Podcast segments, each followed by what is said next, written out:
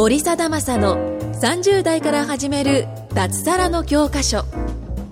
この番組は会員数2500名超を誇る日本最大級の物販コミュニティ投資コミュニティ代表で年商3000万円の森貞正が30代から始める脱サラの方法についてお伝えしていきます。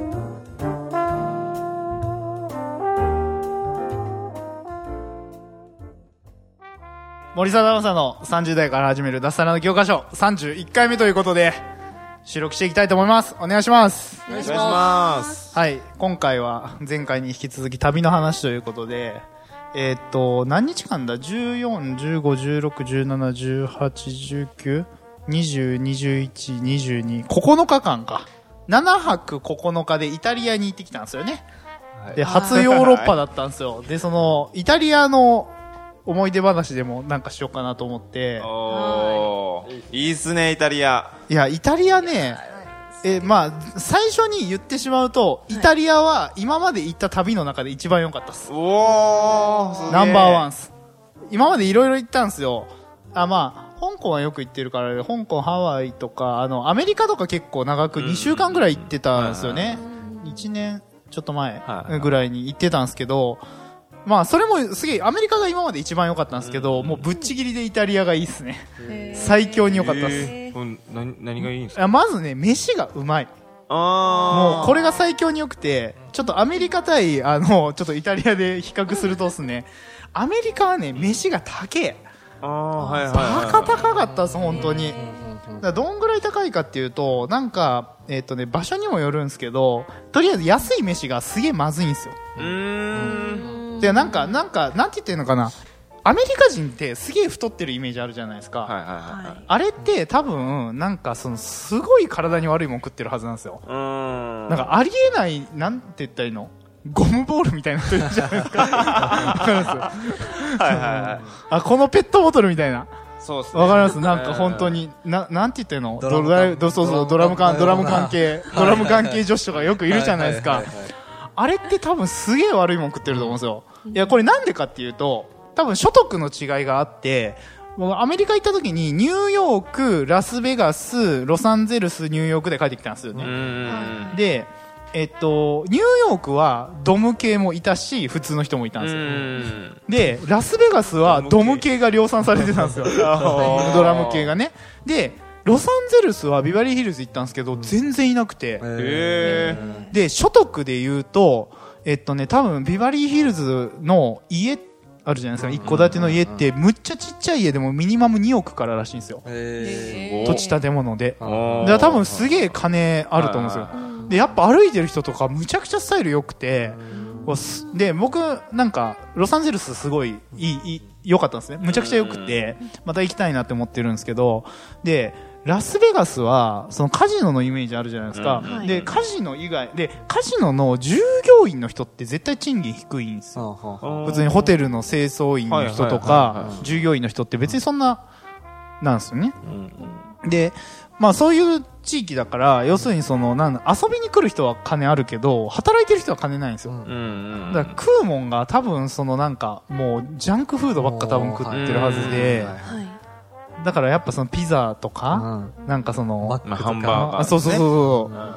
とかが多分すげえ体に悪いもん食ってると思うからう、んドム量産みたいな。はいはいはいはい。で、ニューヨークは高いですけど、まあわかんないけど、なんかでもドム系は多かったですね。ドム系 ドム系。うんドム系が。うんいや、で、なんか多分、えで、イタリアは、なんかスタイルいい人すげえ多かったっすね。なんイか。タリア。イタリアなイメージはそうですね。そういうイメージはそうなんですよ、そうなんですよ。なんか、ドム系全然いなかったっす。うんあなんか、で、とりあえず飯は、毎日ピザパンパスタ食ってるんですけど、うん。太りそうですけどね、でも。でも、すげえうまかったよ。いや、太ったけど、ピザパンパスタがすげえ、小麦がうまいんでしょうね、多分。ああとね、ハム、生ハムと普通のハムとチーズ。が超うまかったっす。ーなんかう、んなぜかわかんないけど。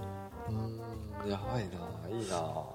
でもそれ、でもそれだけ食って太らないってやっぱ、それはなんか、なんかあるんですかね？なんかあるんですか？いや、あんまり。量食わないのかもしんないね。もしかしたら。うんあななんか隣のテーブルとか見てたんですけど、その僕らは結構その、えっと、最初に行ったイタリア料理の店とかでも、えーピザ、パン、パスタ、じゃあパンは出てくるのか。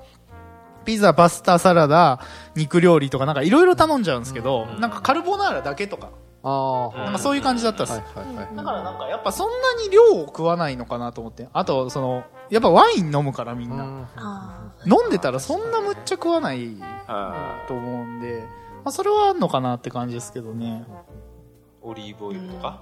あ、オリーブ、あ、まあそれもそう体に良さそういいっすよね。まあ、材料自体も体にいいものをやっぱ食ってるのかもしれないですよね。そうですね。素材がいない感じですうん。気はするっすトマトとか。あとまあ結構安かったっすね。やっぱ、あまあ安いって言っても多分日本より、うん、どうやだろう。うん、な、何をして高いか安いかは怪しいところなんですけど、うん。アメリカってちゃんと食ったら、まあその店によると思うんですけど、アベレージで一人7000円ぐらいだった感気がするんですよ。ん朝飯とかでも2000円とか。ニューヨークとかだったらうんで、まあでもなんか、安かった。一人4000円ぐらいですげえうまかった。うんワインボトルとか入れても、はいまあ大体それぐらいだったんで、結構やっぱ安かったかなって感じですけどね4000円って別に日本であもまあまあそんなもんもんかな。ありますよね。そうそうそうそう。いや、行きたいですね。いや、イタリア超いいよ、本当に。街並みが、あの、あ、で、正直ニューヨークって別にこの景色、こんな感じっす。ビル並んでるから、見れるっす。うん六本木となんか、あんま違わなくね？もうあんま変わんねえなって、もうなんか標識がもう英語なだけで、でもイタリアは違うっす。もう建物、もうだって下石畳だもん。そもそも論で。だからすげえ、あの、あれ、キャリーバッグ引きづらかったですけど。ああ、そっかそっか。確かにと、あとは、なん、あの、なんか建造物がやっぱ全部レンガ作りとかだから、うやんっぱそれが全然違うっすよね。おしゃれなんですね。おしゃれルネサ色ンスおしゃれが全然違いますねうんあ、でもなんか現地の人が言うには、やっぱなんかそのお金儲けは下手くそだって言ってましたへね、ーイタリア人。あのんびりしてるんですよ、やっぱ。ああ、なるほどね。あーはいはいはい店開くのもちょっと遅かったりとか、早く閉まったりとか。イタリア時間みたいなそうそうそうそうそう。だからまあそういうのあって、まあお金稼ぎはそんなにうまくないのかもしれないけど、でもまあ旅行行くのにはすげえいいですね。うん基本英語っすね。英語。あ、英語できるんですあ、ね。全然英語で全然いけるっす。英語でいけるんだ。やっぱ観光客多いから、イタリアって。うそん。全然英語でいけるし、片言の英語でもまうんあ、うん、全然通じる感じだったっすねなる。ほど。あ全然いいですね、で、どこ行ったんだっけ？ローマ着いて、一泊してフィレンツェ行って、えっと、ベネチア行ったんですけど、ああいいですベネねそうそうそう。で、ローマ、うーんとね、えーっと、多分、イタリア行くときに重要なのが、ローマ、フィレンツェ、えーっと、ベネチア、ミラノ。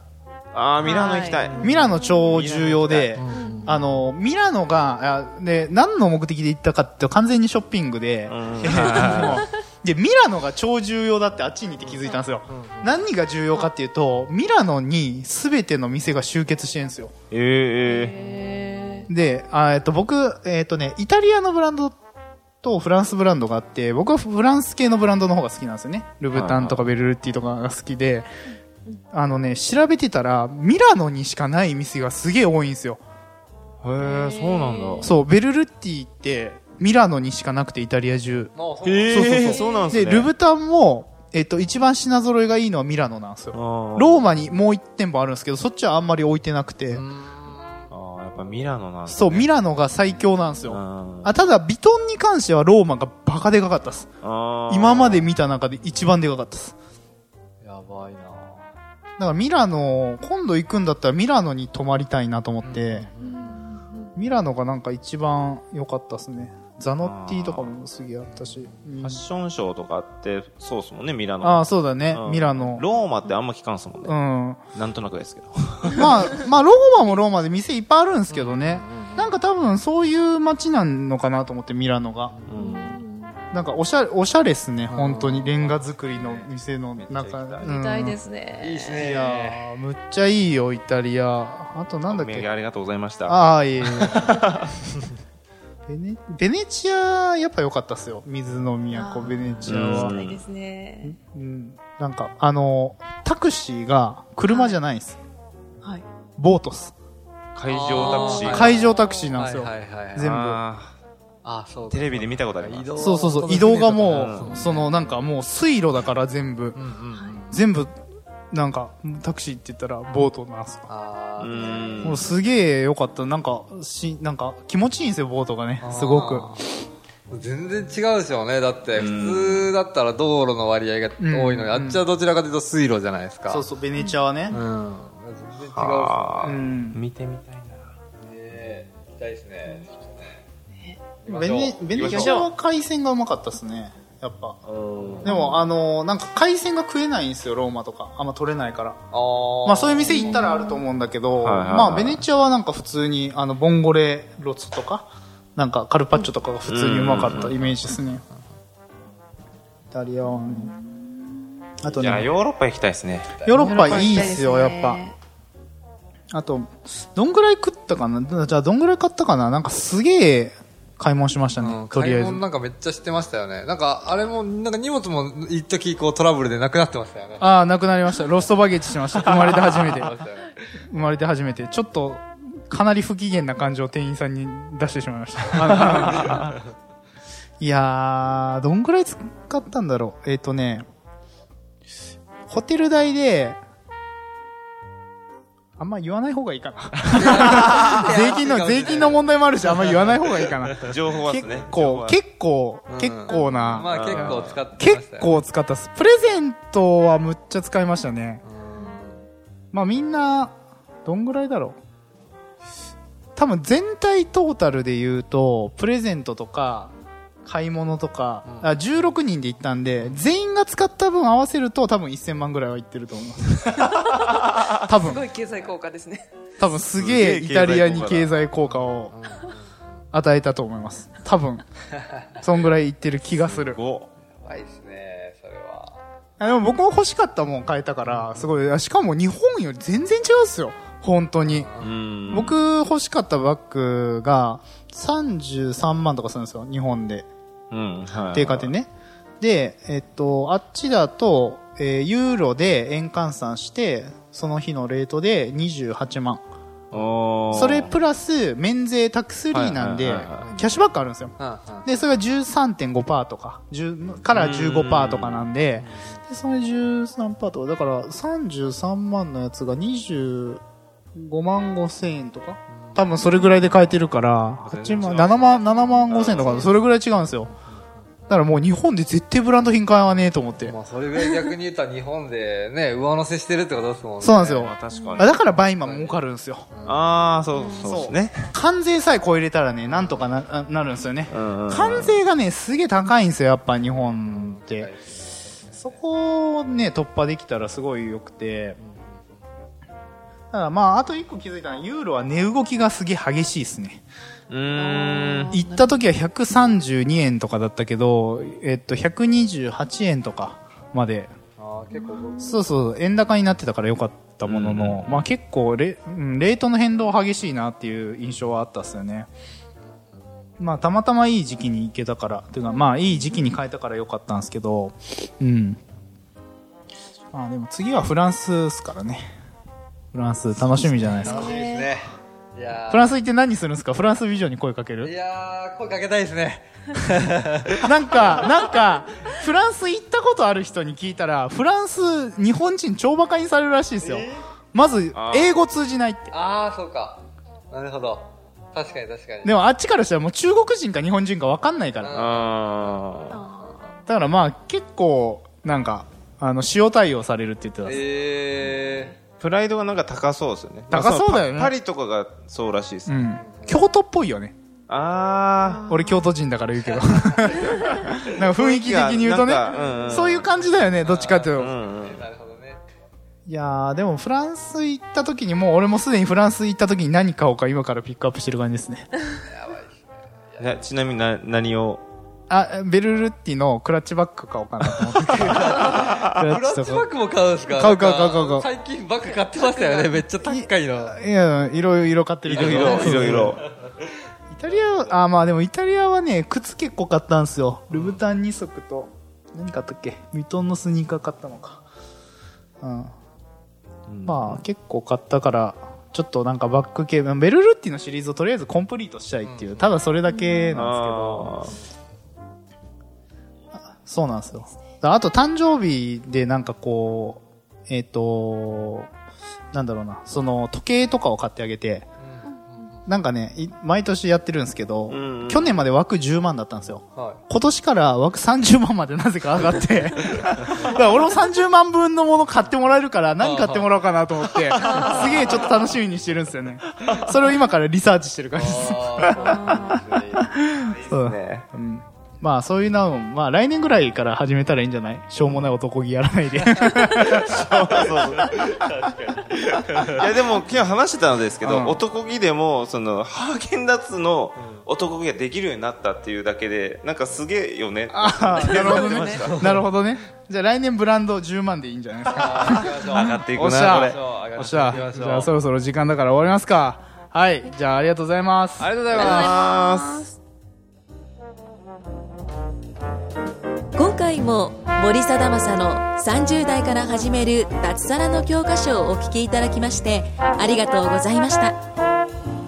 番組紹介文にある LINE アットにご登録いただくと無料面談全国どこでも学べる有料セミナー動画のプレゼントそしてこのポッドキャストの収録に先着で無料でご参加できます。ぜひ LINE アットにご登録ください。それでは次回もお楽しみください。